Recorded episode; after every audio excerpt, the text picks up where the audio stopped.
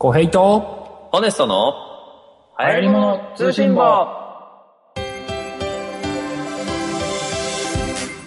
皆さんこんにちは。この番組は巷で流行っているものや流行りそうなものを教授学生がゆるいのんびり紹介するポッドキャスト番組です。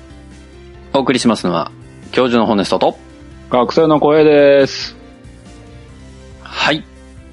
1年1年？365日ね。ああ、365回だから。1年ですよ。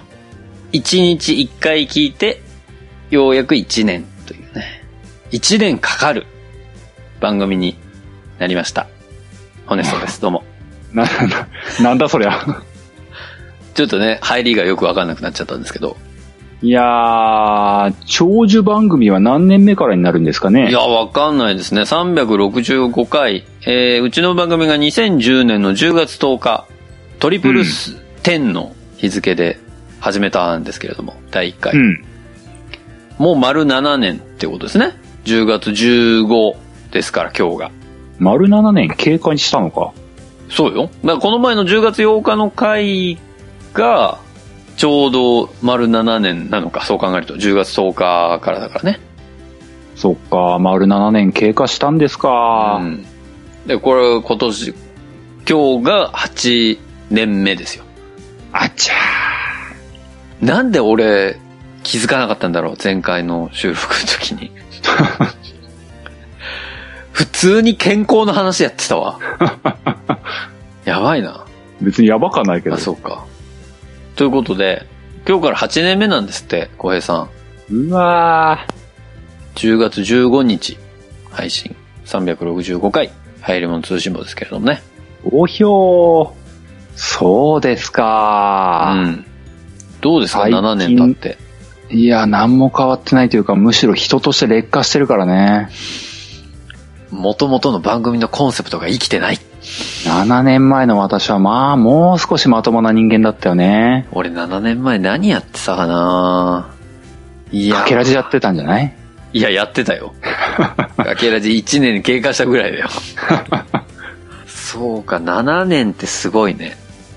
7年もあると、人はダメになるもんですね。最近痛切に感じますよ。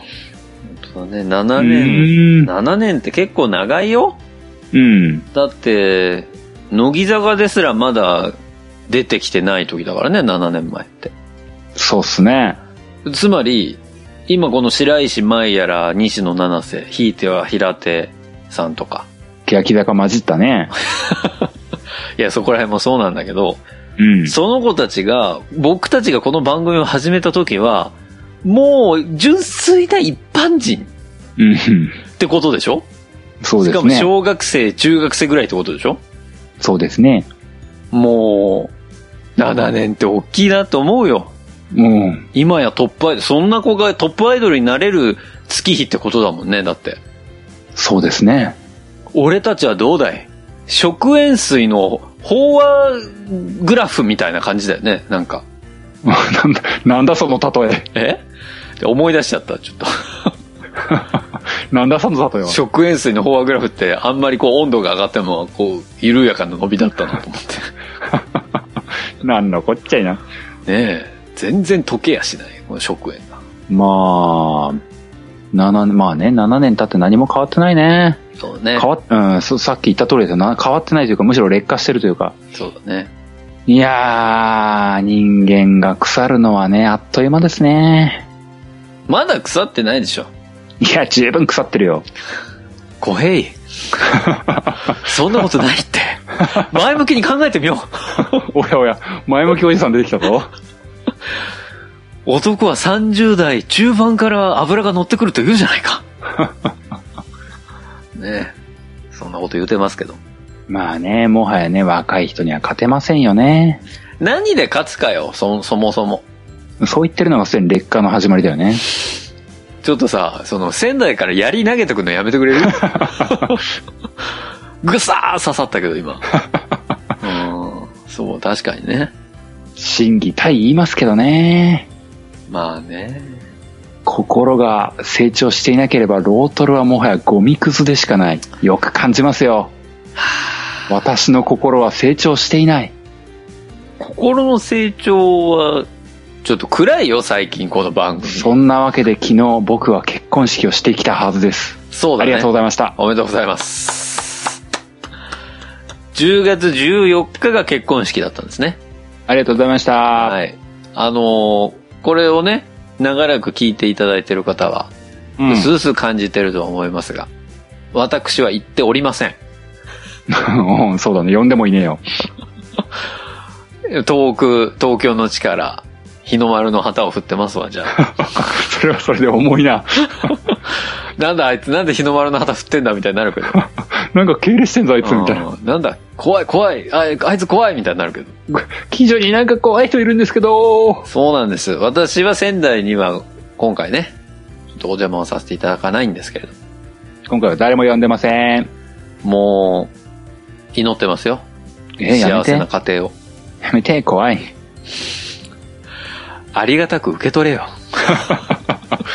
怖がるなよ、小平。ほら。ほあ、ら、来い来い。あ、来い来い。気持ち、気持ち受け取れ。あ、来い来い。ただの気持ち悪い。い人なんでみたいになっちゃうよ、それまあね。まあ、ということで、まあ、席入れて、結婚式が、まあ、昨日でね、終わったということで。そうですね。やってるはずですね。え、ちなみに、結婚式あげるのは仙台であげるんですか、そうですよ。まあ、そりゃそうですわね。そうですよ。そうですか。じゃあね、ひっそりと、ひっそりと。会社の人も呼ばず、あら、家族だけで家族婚。やってると思います。いいですね。まあ、準備とかね、うん。なんのかんの言ってね、まあまあ、この収録をしてる時点でまだやってないんですけど、やってない。まあね、収録をしてる時点ではまだ、一週間前でますからだ、。ね、まだやってないんですけどもね。はい。まだやってないんですけども、うん。いやー、なんのかんの言って準備とかあるじゃないですか。いっぱいあるよ、結婚式なんて。今回は僕はあの、家族婚という形でね、その、会社の人も呼ばず、はいその、友達らしい人も呼ばず、うん。あの本当に親族しかいねえわけですよ。は親族しかいねえのに結構準備することあんなーって普通の人どんだけ大変なんだよって思いましたよね。あ、そうか。そうよね。大変だなーって。私は、まあそこそこやりましたけど、ね。そ、そこそこ準備があるじゃない。もう、もう金で解決できればいいのにって思うよね。まあまあ、まあできる部分もあるんだけどね。うーん。まあでも、高いじゃん。うん、でも、そ、それ、相応のサービスじゃないですか。まあまあ、そうね。そりゃそう。今更高いもの買い物の時に金でケチってどうすんだっていう心情に至る僕ですよ。か。いや、もう、だから、うちの結婚式の時は、まあいろんな人、だから総勢、あれ結局、100近かったのかな来た人。80ぐそうだよらいだったのかなね。ドレスコードが骨の面でね。結構大変だったんだよな、あれ用意すんの。あのーすいませんでした、その説は。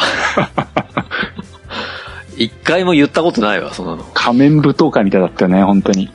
気持ち悪いじゃん、みんななんか、仮面してたら。誰、どれが骨っすや、みたいになっちゃう。うわーって。いや、あれも結局、ムービーもね、自分たちで作って全部、うん。印刷も全部自分たちでやって、おー。その席次表とかなんやらもね。ああ、そこまでやったんだ。そうそうそう。席次表も自分たちでやったし、うんだ。から自分たちでできるものは全部自分たちでやろうというのでやりました。やりますいや、ね大変でしたけど、まあね、おかげで費用もある程度、普通の人に比べるとそこまでかからなかったのかなっていうところありますけど。うーん。でもほんと、皆さんご祝儀3は包んでね。かけらじの過去回聞き直してください、皆さん。本当に。なんかそんな話してました。した。何度も言うけど。あの、結婚してない人にありがちなんだけど。はあはあ。3包まないやつがいる。まあ、いるでしょうな。しかもなんか2とか包んでくるやついる。それはまあ、初心者なんでしょうな。いろいろ、オールアバウトとか見ろ。まあ、そんなね、形式とかね、こだわる時代でもないので、まあだから、いいよ。そこはわかるけど。結婚式開くとわかるけど、うんうん。あれって、一人3もらえる前提で料理とか決めんのよ。うんうん。全部ね。引き出物どうしよう。料理はないくらのプランにしよう。ね。他の出し物はこういう風なものにしよう。いろいろこう全部考えて一人3の頭の計算をしている中、うん。いやー、こぞってこのグループ全員2回みたいな。うん。もう、辛いぜ。赤字だもんだって。おー。いやいや、わかる。それもう、幸せな場だから、もう言わないけど、本人たちには。おー、まあそれはね。で、そこはもう、これを聞いてる、この番組を聞いてる人には、もうぜひね、そこはもう、少なくとも3は包んであげて。それかもう、参加しないっていう選択肢にしてあげて。本末転倒な気もするけどもう、もう本当に。結婚式はお金かかるのよ。な。なんであれあんなにお金かかるんだろうねって思うよね。本当本当ね。すごいお金かかるよね。かかる。うわー、すげーって。あんな大金だって、動くの初めて見るんじゃない？生まれて。まあ、僕は多分、家族しか呼ばないから多分額としては、本屋さんが見たのとは全然違うんだと、ああ、まあまあきっ。と半分以下なんじゃないかなと思うんだけどまあ、そうかもしれないけど、でも半分でもすごいよ。まあ逆に言うとあの、僕の2倍の額を本屋さんが見てると思うと、もう悲鳴が出るよね。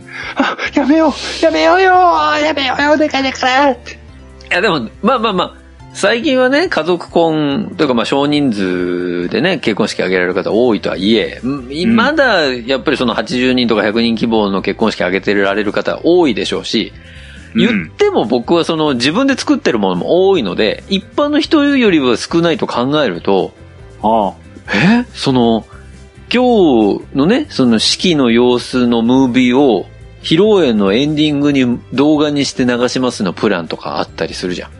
うん。あれとかもさ、だって、1個頼むと、うん。4、50万するのよ、あれ。えー、東京って高いんだね。うん。宮城県、宮城県そんなしなかったら15万ぐらいだったよ。あ、そえ、15万で、これでよくね？とか。え、ダメ？あ、わかった。自分で作ります。すいません。すいません、自分で作ります。う。いや、だか頑張りら、ますって。だからその、しかもさ、その、あげる式場専属のカメラマンじゃないと入れませんみたいなのもあんじゃん。まあね、あんのよ。あるよね。で、そういうのやられるとさ、もう選択せざるを得ないわけじゃん。そうですね。もう、それでどんどんこう上がっていくよね。いや、うちはそのプランにしなかったから別にいいんだけど。まあねだからそれで上げてる、その、だから自分が結婚式上げるた後に、そのなんかうん今日の式場のその結婚式のムービーをエンドロールの背景に流してる結婚式を見ちゃうと、うんああ、結婚おめでとうの感情よりも、わあ、ここ金持ってんなと思っちゃう。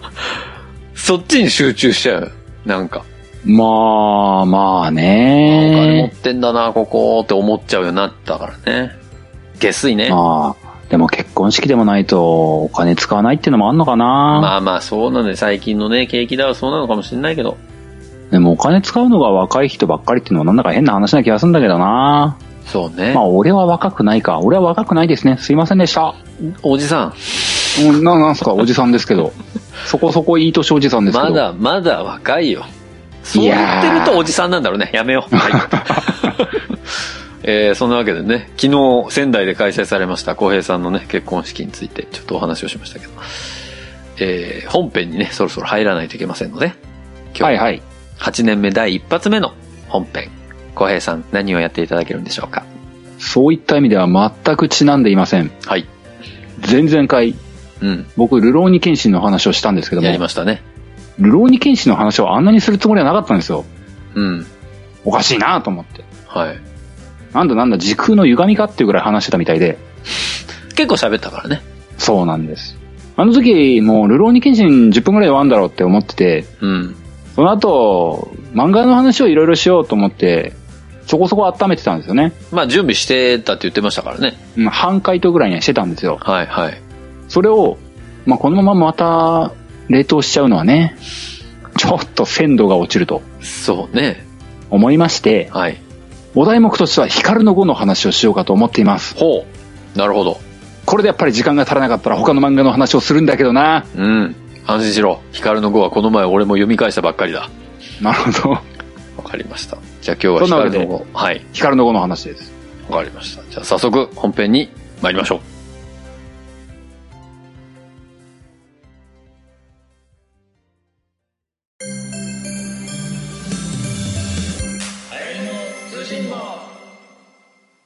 はい、本編です。うん。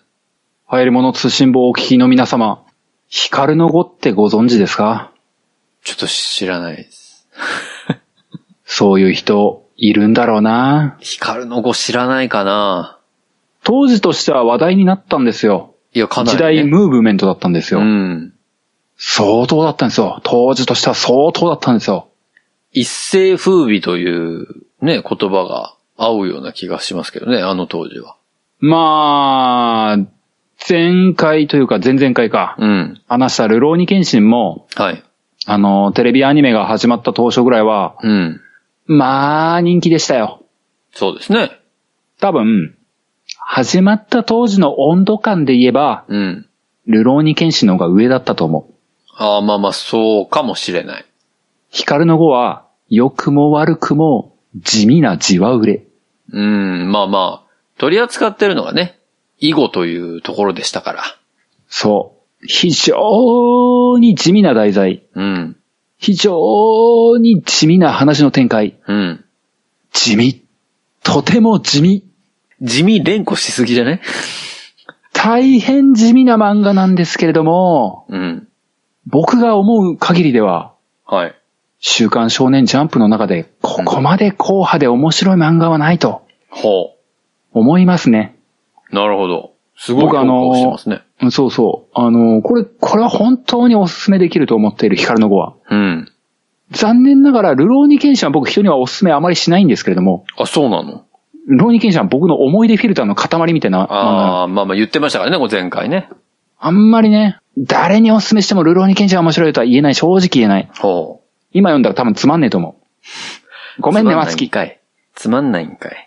でもヒカルの語は面白いと思うよ。いやいや、面白いと思いますよ。ヒカルの語は時代に左右されない普及の名作になり得ると思っている。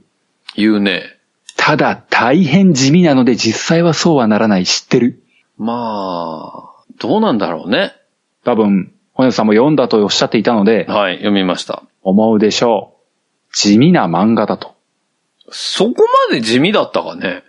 それはすごいね。その評価すごいね。いや、そこまでの評価をしてるわけじゃないけど、そんな地味地味連呼するほど地味だったかなって考えると別にそうでもないんじゃないかなと思うけどね。いやー、地味ですよ。ただ、僕のこの最近ね、一気にこう読ませていただきましたよ、前巻。うん。前巻読んだ感想でいくと、あ、最後、あっさり終わったなっていう感じはするけどね。そうそう。うん。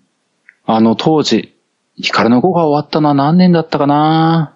忘れちゃった結構前ですね。結結構前ですね。うん10年は前ですかね。2000、2003年、4年じゃないかな。デスノートが始まる1年前ぐらいだった気がするんですよね。ヒカルの語、ただあの、僕思う限り、さっき地味地味言いましたけども、うん。ヒカルの語の良さって、あの地味さだと僕はすごい思ってるんです。はあ、はあはあのーまあ、ホネスさんをはじめ、うん。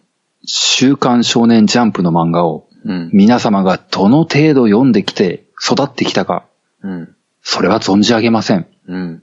ただ、私目線で言えることとすれば、うん。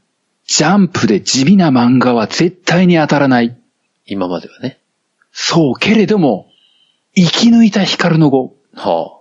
これは地味だけれども、うん。非常に熱い漫画なんだと。ほただ地味な漫画ではないと私はそう思っています。う。なるほど。まあ、漫画の概要を話す必要ありますか？一応知らない人のために、ありますか？はあ。はい。一応話しますよ。はい。お願いします。光の語はですね、うん。あのー、光という主人公の子がいるんですけども、はい。この子が語を覚えて強くなっていくという漫画なんですね。うん。ただまあ、ただ単に強くなる、そんな天才的な少年というわけではなく、うん。物語の冒頭で、うん。おじいちゃんの家に行きました。はい。そこで、幽霊と出会うんですな。ほ藤原の際というう。うん。幽霊に取り憑かれてしまうんです。ホラーだよね、もはやね。うん。もうホラーですよ。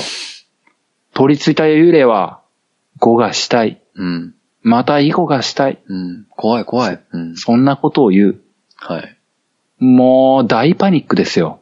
そらそうですよね。いきなりね、5がしたい例に取り憑かれるわけですからね。寝ても覚めても語がしたいとおっしゃるおじさんがおると。ああ。やめてくれ まあ、みたいな、うん。茶化して言えばそんな始まりですけども、はい。語が強い幽霊に取り憑かれて、語が強い少年と出会い、うん。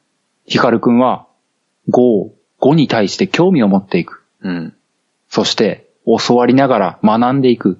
はい。気づけば、とても強いプロ棋士になって、これからも頑張っていくんです。うん。みたいな漫画です。そうだね。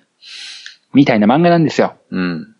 で、ヒカルの語、まあ、羽さんがどう感じ取ってるかはわからないですけども、はい。もう物語の概要うんぬんかんぬはあまり話さないとして、はい。語の漫画なんですよ。はい。囲碁。囲碁ですね。語なんです、語。うん。少年漫画として、うん。まあ、将棋の漫画とかもあります。はい。囲碁の漫画ももちろんヒカルの語だけではございません。うん。ただこう、やっぱりね、こう悩ましいものとしては、うん。ルールがわかりづらい。まあね、慣れ親しんでないからね。小さい頃。ワンピースを見てください。はい。殴って勝ちは終わりなんですから。まあ大変わかりやすいわけですよ。まあ、武力行使というのは。そう、あの、ボッコボコになった方が負けだっていう、それ、そういう話なんですよ。まあまあ、見た目にもわかりやすいっていうのは、確かにあるかもしれないけどね。そう。絵が派手になるし、うん。スカッとするし、うん。わかりやすい。そうね。あこれが鉄則ですよ、もう。うん。そんな中、囲碁。もうパッと見勝ち負けなんてさっぱりわからん。全くわからん。知らない人からしたらそうですね。全くわからん。うん。全くわからんし、まあ実際の囲碁は、その何時間もにも及ぶ対局とかになりますけれども、うん。その緊張感とか、うん。まあ正直絵面だけ見てもよくわからんわけですよ。素人目からしたらね。まあまあね。はい。よく漫画の、漫画のというか、光の語でも実際に、漫画のキャラクターたちが、この局面でこの一手を打つみたいなことを言うわけですけれども、うんうんうん。まあピントは来ねえわけですよ。そうだね。そんなにすごい一手なのかっていうのがわかんないからね。そこにこう、実感に基づく、ああ、これは思いつかないわ、みたいなことはないわけですよ。少年からしたらそうですね。全く持ってないわけですけれども、うん。そこをうまく表現してたのがあの、堀田恵美先生と小畑絵でわけですよ。まあ、そうですね。小畑さんの絵は良かったね。あの時の急成長、本当に良かったと思うよ。いや、いい、いい絵ですよ。あの絵は好きですよ。そう、ホネスさん多分見たとしたら思ったでしょう。うん光の子の第一巻の時の絵の下手くそさ。言うな、言うな。ほう、こんな絵かと。まあね。それが最終巻を見てごらんなさいよと。めちゃめちゃすごかったからね。成長しすぎだろ、小畑さんと。確かに。鍛えられすぎだろ、みたいな。すごかったよね。そう、あの、まあ、大畑さんといえばね、あの、それの次に出したデスノートのイメージが強いというか、うんうんうん。あの、もう完成形の大畑さんっていうのがもうデスノートの時にはあったんですよ。そうですね。もうあのイメージが強いもんですから、うん。今光の語を進めて光の語を読んでくれたあのデスノートの小畑さんが書いたんだぜーって言うと、一巻の時点でなかなか辛いものがあるんですよ。僕大丈夫でしたけどね。まあもともと光の子を知ってたってところもあるけど。うんうん。デスノートで持ったあの、大場つぐみと小畑武史のタッグ。うん。大場つぐみじゃない。肝心要の小畑絵がまだ未成長の段階。うん。まあ、おすすめしづらい要因ですよね。そうか。ただ、その小畑絵というものが、まあでもね、意外とすんなり入れるというか、うん。実際光の子の面白みが出てくるのって多分、1巻2巻ではないと思っていて、うん、うん、うん。まあ、5、6巻とか、は漫画を読んでいくにあたって、読み手も囲碁のなんとなくのルールを把握した頃、あ。はあ、はあ、はあ、はあの頃から囲碁の対局というものが漫画として面白くなっていくというのは、あ。うん。あれはもう、すごいよね。いやー、まあ正直、すごいのめり込みましたね。そ光の語を、まあ最近読んだばかりの僕が言わせていただくと。う。そうなんです。うん。光の語で何度でも言いますけども、うん。なんとなくルールはわかるわけですけども、うん。光の語の全話を徹底的に読み切ったとしても、うん。5は打てないんですよ。そうなのよ。そこなんですよ。僕一切語打てないですからね、あれ見てもね。実際、うんその漫画が悪いとかそういう話じゃなく、うん。そういう理解度で十分楽しめちゃうというのが、あの漫画の凄さなんです。そう、確かに、そう、そう言われればそうだね。全く打てないのよ、僕もホネスさんも。うん。全くわからないのに、あ、光すげえってなんか思ってる。思ってる。そう。それはあの漫画の進行の素晴らしさですよ。ああ、そうだね。最終的にだってヒカルは、うわ、ヒカル、まあ、最ほどはいかないにしても、最初の頃から比べると強くなったなっていう感情が生まれてるもんね。そうなんですよ。小林さんが覚えてればですけどもうね、ん。10、12、3巻だと思うな。はい。あの、ホンスヨンとの戦い。っていうのがあるんですよね。はいはい、ありますね。あそこで結構ヒカルが、奇策を講じるんですよ。はいはい。はい。序盤では、うん。なんだこの、失着じゃない。か、ダメな手じゃない。かと。はいはい。思われる手を、うん周りが、もうこう、ヒカルが打って周りがこう、うんなんだこの手意味わかんねえ、ププーみたい。なことを思ってる場面があるんですけども、あるある。後半になって、うんまさかこの時のこの一手がこんな役割をなすなんて、みたいな。そうなんだよね。そう。そうそヒカルの成長を感じるっていうのがそこで描かれるわけですけれども、う。うん。囲碁のルール全く分かってない。うん。かつ、その一手がどうすごいのかピンときてない僕が、ああ、ヒカルすげえみたいなことを思ってる。思ったわ。確かに。これ漫画の素晴らしさですよ。ああ、そう言われてみればそうだね。本当あの一手を打った時俺もすごいと思ったけど何がすごいのか未だに分かってないもんね。何がすごいのか全く分からない。全く分からないのに、あ、ヒカルってすげえんだなって、そうね。確かに感じている。感じてる。それはあの物語の進行であったりとか、おばたえの凄さですよね。そうか。あの漫画の漫画としての技術力の高さをそこですごく感じる。そう思わせる技術が詰まってるんだね、あれは。そう。全く理解していないのに、すごいと感じちゃっている現象。はあ。なるほど。12、3巻ぐらい、本スヨンとの戦い。うん。あれ、ヒカルの子の名シーンですよ、多分。僕の中での名シーンですよ。確かにね。あともう一個ね、うんヒカルの子で話したいこととしてはね、はいはい。あの漫画週刊少年ジャンプで連載してたんですよ。うん。ジャンプでやってたにしては、うん非常に地味な展開だな。だけどうん、大変素晴らしいと思ったことが一つありまして、はい。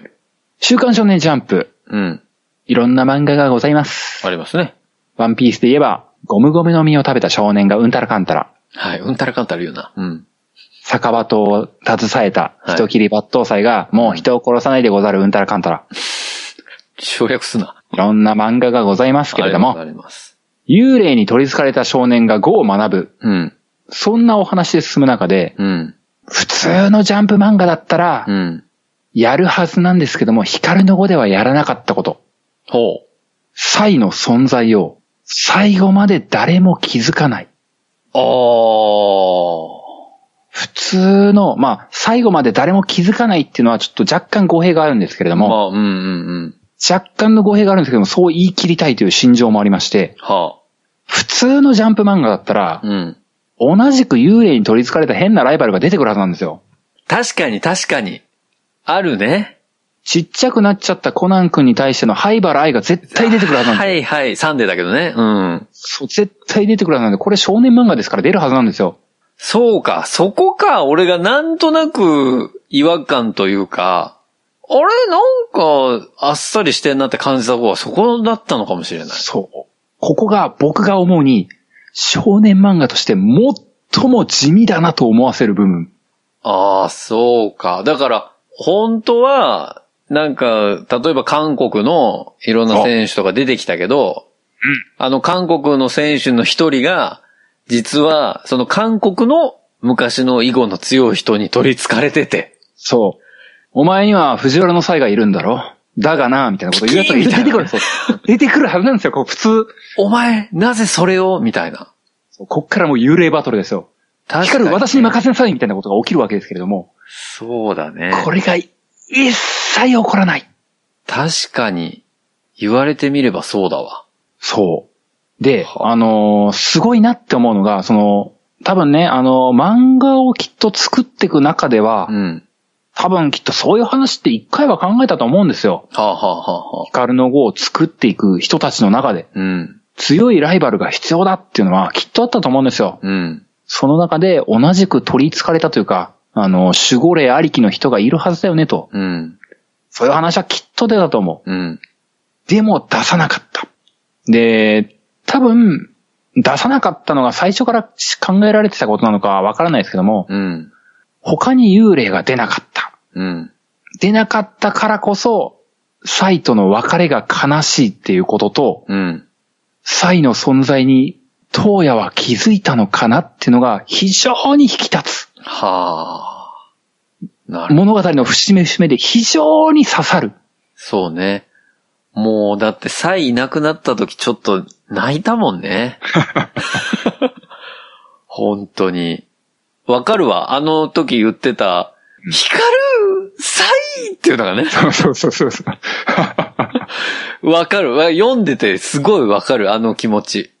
そうあ僕はね、あそこで、ライバルの幽霊が出てきたら、うん。サイとはならないわけですよ。そうね。だって、サイがいないと成り立たないもんね。幽霊同士の今度対決みたいなのやらないとさ。そうそうそう。ね。そうね。そうなってくるわけですよ。はあ、はあはあはあ、なるほど。あの漫画の、漫画の中の立ち位置で言えば、うん。読者含めて、読者とヒカルが、サイという夢を見ていたんじゃないかと。うんうんうん。そういう落とし方もできたんじゃないかなって思えるほどに、そうね。すごく現実的な上に、サイというイレギュラーがあっただけっていう確かに。着地点。あとはもう、ヒカルの努力だもんね。そう。ヒカルっていう、なんかちょっと、急成長した少年がいたんだなっうん。ていうだけにも見える。そうね。その、その地味な現実っぷり。うん。あー、これは、ジャンプ漫画じゃないわ。はこれ、だって他の漫画ができねえもん、こんなこと。あ、まあ、そうね。これは、これはなかなかできませんよ。うん二度と生まれませんわって思っちゃうんです、僕は。なるほどね。ジャンプじゃもうこんなの二度とできない。あーって。あそうね。でもジャンプでこういう漫画がちゃんとやっていた。うん。これは本当に、ジャンプの歴史に残る漫画だなってなるほど。思うわけです。うん。残念ながらルローニケンシンは忘れ去られてしまうかもしれない。そういうことを思います。いや、まあ忘れ去られることはないと思うけどね。思いますけれども、光の子はきっと残る。そうか。なるほどね。いい漫画なんです。いや、だから、その、神木隆之介で映画化してくれないかなって思うんです。神木隆之介でもな、3月のライオンも、あれ？神木隆之介？うん。だよね。うん。なんかそういう天才的な役、やっぱり神木隆之介多いよね。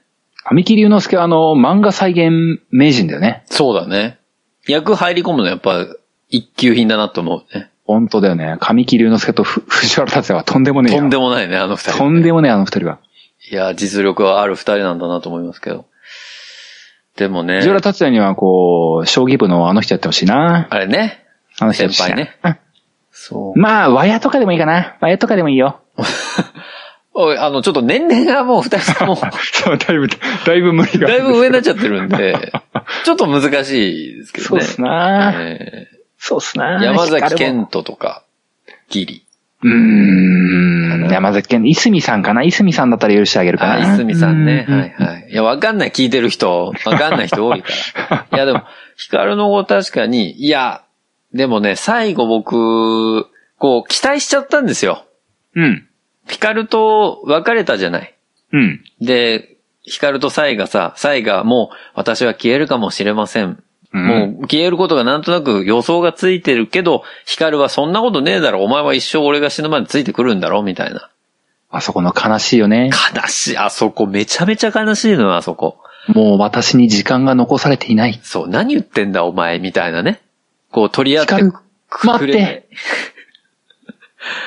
あれがさ、もうほんと、なんか、こう、ふと気づいた時に、サイがいなくなってる時にさ、うん。死に物狂いで探すこの光ね。その姿をさ、見てるじゃん、我々は。そうですね。だから最後の最後でさ、うん。サイはふっと戻ってくんじゃないかなって思ってるのよ。心のどこかで。うんうんでも結局夢の中でしか会えないの。うん。うんうんで、北斗杯が終わってそのまま終焉を迎えるわけよ。うん。うん。で、読者にわけわかんないいきなり最後が語りかけて終わりみたいな、そんなんだったじゃん。そうそいやー、最後、この、お別れを言えなかったヒカルに、サイにお別れを言わせてあげたかったなって思うよね。う。そうだね。本当に。でもそれが良かったのかもしれないけどね、あの終わりは。まあ、当時としてもね、その、連載中の当時としても、うん僕、ヒカルの子だけは結構リアルタイムでずっと読んでた時期だったんですけども、うんあの時期は。はい。あの、結構唐突に終わったなという印象はあったんですよ。だって北斗杯終わったらさ、うん。急にだったよね。そうそうそう。急にっていうかあの、17、8巻ぐらいまでの再編が終わって、うん。北斗杯編っていうの、はいはい。第2部が始まって、うん。北斗杯編短くね？みたいな。そうなんだよ。あ、こ、ここで終わんの？みたいな。だから4巻ぐらいだよね。23巻までだから。心の準備ができてないよ堀田さんよと。そうそう。だってさ、しかも、北斗杯も、なんか、普通のね、少年漫画、この漫画業界のことを考えると、うん。こういうなんか、将棋とか、それこそ最近で言えばなぎな型とかいろいろあるけど、ああいうマイナーのものってさ、うん北斗杯が今年から出ましたって言ったら、絶対翌年の北斗杯で、その無念の敗退を晴らすみたいなさ、うんうん。のが描かれるじゃん。今までのその定石で言うと。うんうんうん。なかったもんね。なかったね。なんか、その後、みんなは、みたいなさ。なんか、いきなりナレーション入って終わったな、みたいな。あの、その感じがなんか唐突すぎて。うん。えーこれで終わんの？っていう、まあ、まさにそのリアルで読んでた浩平さんが思ったであろう感情と全く同じ感情を僕は十数年後に感じるわけなんだけれども。そうそうそう。結構唐突だった。なんかいろいろ裏の事情があったんだろうなってこう勘ぐっちゃうぐらいの。うん。まあ、光の語の終了って結構ね、諸説あるんですよ。ほう。なぜ終わったのかっていうのは。うん。で、まあ、まあ、いろいろね、なんか、その、うん黒い話というか黒い噂みたいなのもあるんですよね、正直なところ。うんうんあるので、あまりそこに対してとやかく言うのはよろしくないかなとも思うんですけども、はいまあ、実際終わって、うん。15年ぐらい経つわけですよ。そうね。今もう14、5年ですね。衝撃だよね。15年前の漫画、今更僕何言ってんだろうね。ごめんなさいね。いや、それで言うと、ルノーニケンシンもだからね。ローニケンシン最近映画化やったからさ、始まるけどね。もう10 15年ただ終わった漫画を今更取り上げてる僕。ちょっと病的だよね。いや、来るかもしんないよ。2。リターンズが。再リターンズが来るかもしんない。まあまあまあ。ただね、あの、15年経ったというか、あの、その時に最近思ったわけじゃないけども、うん。終わり方としては最低限、うん。ヒカルとかトーヤとか、うんあの、若い人たちが、これからも、囲碁で切磋琢磨していくんだよね。うん。会えないけれども、サイはちゃんと見守ってくれているんだなっていう落とし方をしたのは、うん。まあどういう経緯があっての終わり方なのかはわからないけれども、うん。いい落とし方をしたんだなって。時間が経ってからはそう思えるというかね。ああ、なるほどね。僕も終わった当初は、うーん、なんかスッキリしないなとは思ってたんですけど、うん。改めてこう、逆に北斗愛編が短かったからこそ、うん。再編に集中できるというのはあるのかなと。まあまあ。再編に対してのエピローグなのかなみたいに見れるというか、うん。北斗愛編自体が。なるほどね。うん。みたいなので僕は勝手に納得するようにしました。なるほど。もうあり余る、これは名作だから否定してはいけない的なこう、精神的抑圧によって、はもういかようにでも肯定してやろうみたいなことを思うと。あ。なるほど。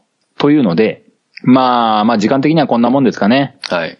最後に僕は、ヒカルの語の話をするときに絶対に言っておかねばならないと思うことが一個あるんですけども、ほうほう、なんでしょちょっと前に、ハヤツでも話したような気がするんですけども、う。はい。ヒカルの語が終わりました。うん。惜しまれながらも終わりました。うん。その後、小畑先生はデスノートを書いて、うん。堀田先生はどうなったの？おう、思堀田先生はその後、う。はい。ユートっていうはスピードスケートの漫画を書いたんですよね。あ、はい。あの、小畑先生とではなく、うん別の、ちょっと名前パッと出てこないんですけども、別の方とタッグを組んではあ。漫画を書いたんですよ。うん。まあ僕その時、あの、この間、ハヤツって言った時、ブリザードアクセルって他の漫画を言っちゃったんですけど、ユートっていう漫画をやってたんですよ。ほうほお話の流れとしては、うん。やはり、スケート、スピードスケートしたいという少年と、うん。ライバルになるであろう少年とっていう、二人の少年の成長のお話にうん。なるんだろうなという、いい漫画だったんですけど、うん。おばたえじゃなくなった瞬間に、速攻打ち切りを食らうという、え絶望展開。悲しい。まあ、3巻ぐらいで終わったかな。本当に？うん。はあの、言うと、面白かったよ。あ。うん。なんか、残酷だね。デスノートがまあ話題になったのは、いいさ。うん。否定しない。うん。でも、言うと、面白かったよ。だそうですよ。面白かったんですよ。地味だなっては、うん地味だなっては思ったよ。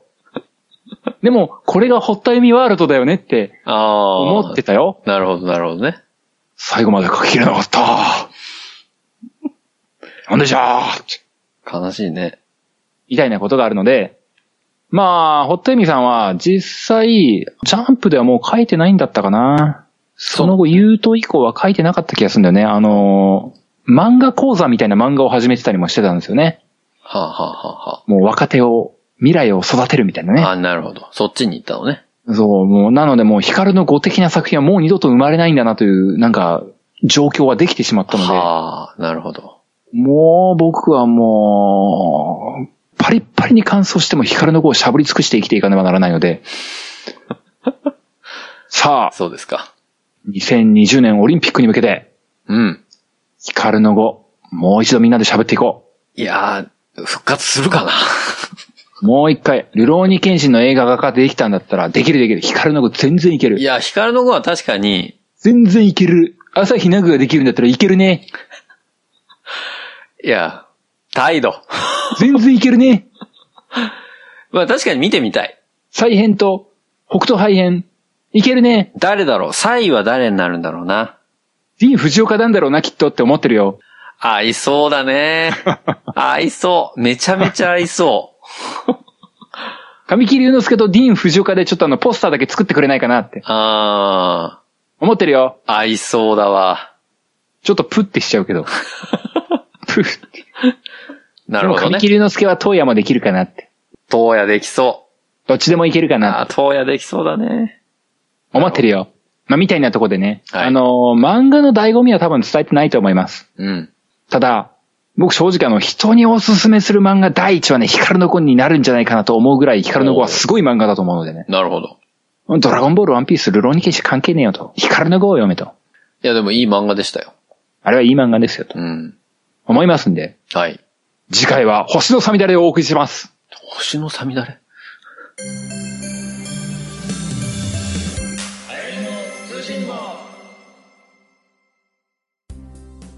エンディングでございます。星のさみだれね。えルローニケンシンを最初にやろうとした時に、うんうん。ルローケン、ルローケンだけじゃ足らないな。ヒカルの語も行こう。ヒカルの語の話をするんだったらユートの話もしようん。う。でもこれでも足らないと思うんだな。う。うんーん、星のさみだれだな。でもあと7つの大罪の話したいんだよなとかって4人ぐらい候補を挙げてたのに、うん。意外と1本分いけるんすな。しっかり一個一個に説明してるからね。そう。結構ね、あの、話すとなんかこう、湯水のように出てくるんだね。うん。いや、思いが強いんだろうね。ジャブジャブ出てくるもの。星のさみだれってちなみに誰の作品なんですか？水上聡っていうね、ほあの、今度は青年漫画ですね。う。ん。10巻ぐらいなんでね。まあ、さっと読める感じのやつですね、じゃあね。比較的さっと読めるんですけども、うんルロケンヒカルのこと少年ジャンプ候補ではなくなってるんで、またちょっとテイストは違うかなと。なるほど。ね。そうです。まあ、星のさみだれは需要ないかな。数年後にやりましょ僕あの、光の語で言うと読んでる途中にあの、日本棋院行きましたからね、実う。あ、際。そうなの？えサイの寄付でも探しに行ったんですか？えあ日本棋院こんなとこにある みたいな。いや、よく近くは通ってたんですよ。まあまあ、現実にあるとこだからね。うん。あの、市ヶ谷のね、大通りの一歩奥に入ったところに日本棋院って立ってるんですけど、僕、その表側にある文教堂っていう本屋さんあるんですけど、おうおう。その文教堂の本屋さんにはね、ちょくちょく行ってたの。うんうん。で、そしてこう、さ、ヒカルの語読んでたらさ、なんか、あれ？ヒカルたちが市ヶ谷の駅にいると思って。うんうん。え、なんで市ヶ谷の駅にいるんだろうと思って、日本棋院がその裏にあるって知って、うわあ今度行こうと思って。行きました、わざわざ。おー。うん、行っただけなんですけどね、ただね。センスとか買ってね。そうね、買いたかったな、センス。でも、今さ、行ってさ、うんちょっとヒカルの語に感化されて、お前何年前の話やねんって。珍しいね。なっちゃうから、多分、あの当時は結構いろんな人来てたんだろうね。いたんじゃないかな。ね、若い子とかも多分結構来てたんだろうけど、まあ、誰もいなかったから。まあそうだろうね。15年経ってますからね。えー終わってからね。